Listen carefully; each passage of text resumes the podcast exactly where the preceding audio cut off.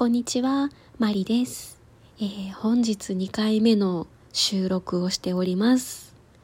えー、あの、先に言いますけれども、バイオリン関係の話は一切出てきません。すみません。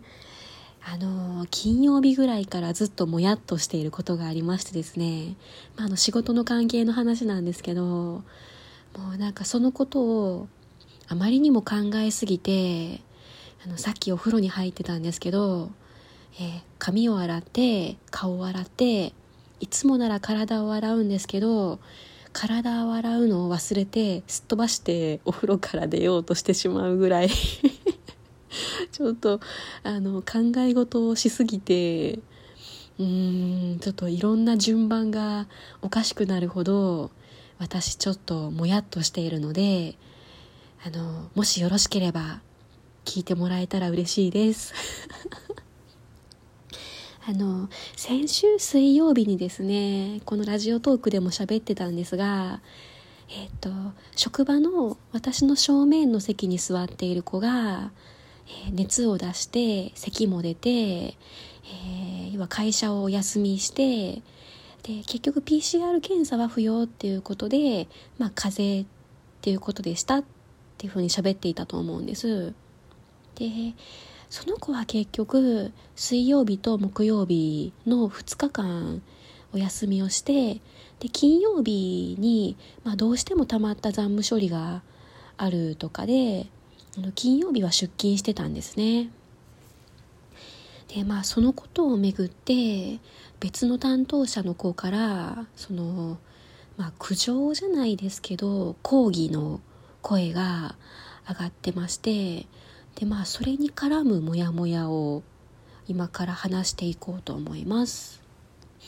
うんまああのー、その講義をしてきたのが、えーと、私の部下ではなくて営業推進要は攻めの方のグループの担当者の子なんですね。えーと私より一つ下の男性です。であ、の彼はですね去年赤ちゃんが生まれたばっかりで、まあ、要は家にちっちゃい子がいるので、まあ、その何か自分が持ち帰らないようにっていうのをすごい気をつけてる時期っていうのはもちろんあるんですけれどもうん要はその風邪をひいていた子が、えー、2日休んで3日目の段階で会社に出てきたのがあの正直不安だったと怖かったという内容だったんですね。まあ、当然マスクはしてるんですけれども風邪が完全に治ったかどうかもわからないしなんなら PCR 検査もしていないので、まあ、本当にコロナじゃなかったっていう保証はないと。でまあ金曜日であと1日休めば土日なのでもっとゆっくり休んでもよかったんじゃないかということだったんですね。でまあその講義を言われた状況としては、えっ、と金曜日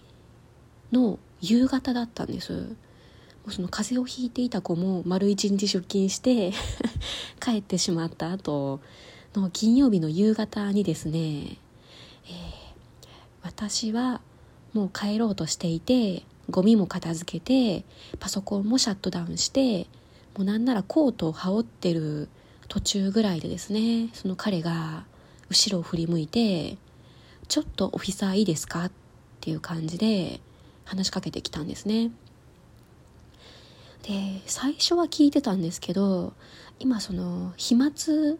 感染防止のその透明のアクリルパネルがですね各机に置いてあってでそのパネルに遮られて彼の言ってることが全然聞こえないんですね。で「え何?」っていう感じで、まあ、私コートを羽織るために立っていたので、まあ、彼の机の方まで歩いて行って話を聞いてあげたわけなんです。でまあ聞いてみたらそういう内容で、まあ、あのその風邪をひいていた子は今日出勤してましたけどその部長の許可は得てるんですか？とかその今日中に何か絶対しないといけないような要は出勤しないといけないような急ぎのものがあったんですかとかいうのを聞かれてでまああの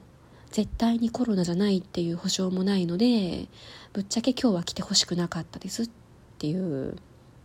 うんそのもし広がったらどうするんですかみたいな話をまあどれぐらいかな？10分ぐらいうん言ってたんですよね。うんでまあこれ難しい話だなって正直聞きながら思ったんですよね。うん会社によっても多分対応違いますしその PCR 検査を受けたとかその結果待ちっていう段階だったら当然在宅にしてもらうんですけど、まあ、お医者さんの判断で PCR 検査もしていなくて、まあ、風邪だろうっていうのでで、まあ、風邪の状態になってから2日休んでいて熱も初日で下がっていてなのでまあ確かにグレーゾーンだなって思うんですよね。まあ出てきてもおかしくないけど休んでもよかったかなっていうまあ確かにそういう微妙なタイミングではあったんです。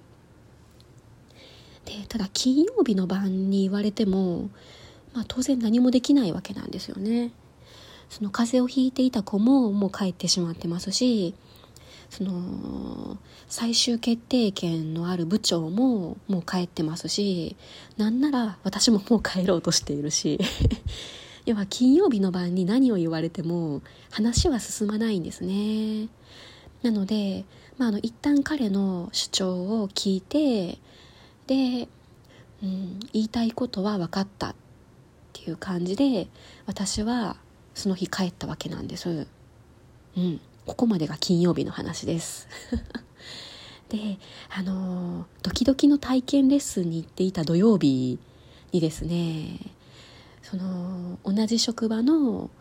あの攻めの方のグループ長から LINE が入ってきましてですね。であのその彼から同じような講義をされたと。まあ、当然あの休みの日にすみませんっていう感じで言われて、まあ、どうも電話で10分ぐらい喋っていて話の内容は全く同じだったそうなんですよね。あのその風邪をひいていた子が3日目なのに出勤してきているのが嫌だったと。うんあの主張は全く同じでした でそのグループ長も結局土曜日に話されたところでまあ何ができるわけでもないので、まあ、一旦預かって月曜日に部長に相談するわっていうことで電話を切ったそうなんですね。でそこまでであれば、まあ、別に私何も思わなかったんですよね。彼の主張もわかるしその今どんなに自分たちのところで議論したとしても部長もいらっしゃらないので何も前に進まないと。うんそこまではわかる でその LINE をしていたグループ長がですねあそういえばあいつこんなこと言ってましたよって言って彼が私についての悪口じゃないですけどなんかあの私について言っていたことを教えてくれたんですよね、えー、金曜日の夜にオフィサーを呼びつけて自分の机の横に立たせてこんこんと説明をして言ってやったと。うん、で言ってやったのが聞いたのかどうかわからないけどオフィサーはシュンとして帰っていった。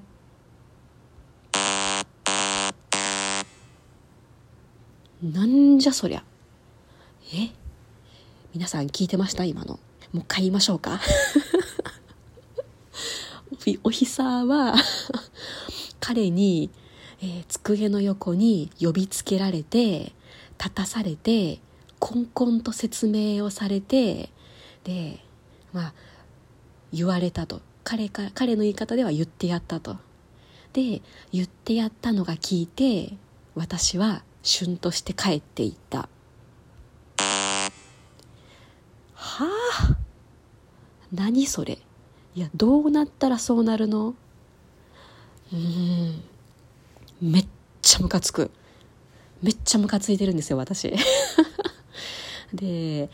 あのー、まあ言ってしまえばですね彼はそういう子なんですよ。あの何、ー、て言うか相手を落とす言い方をするんですね。その目上の人であっても後輩であっても相手に関係なくその俺が言ったったみたいな俺が言ったせいであの言いまかしたんだぜみたいなそういう言い方をする子なんですね、まあ、それがあって彼は、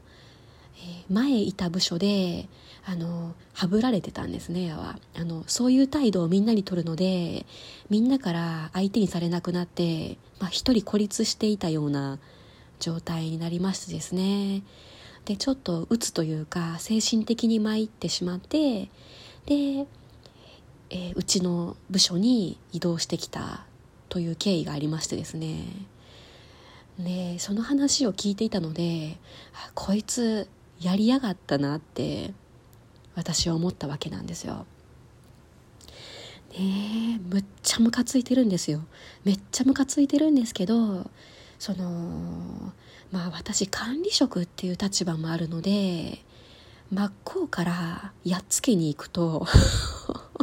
やっつけに行くっていう言い方あかんですねうん真っ向から反論するとですね、まあ、パワハラとかなりかねないんですね。ちょっとそこは注意しないといけないと思うんですけど。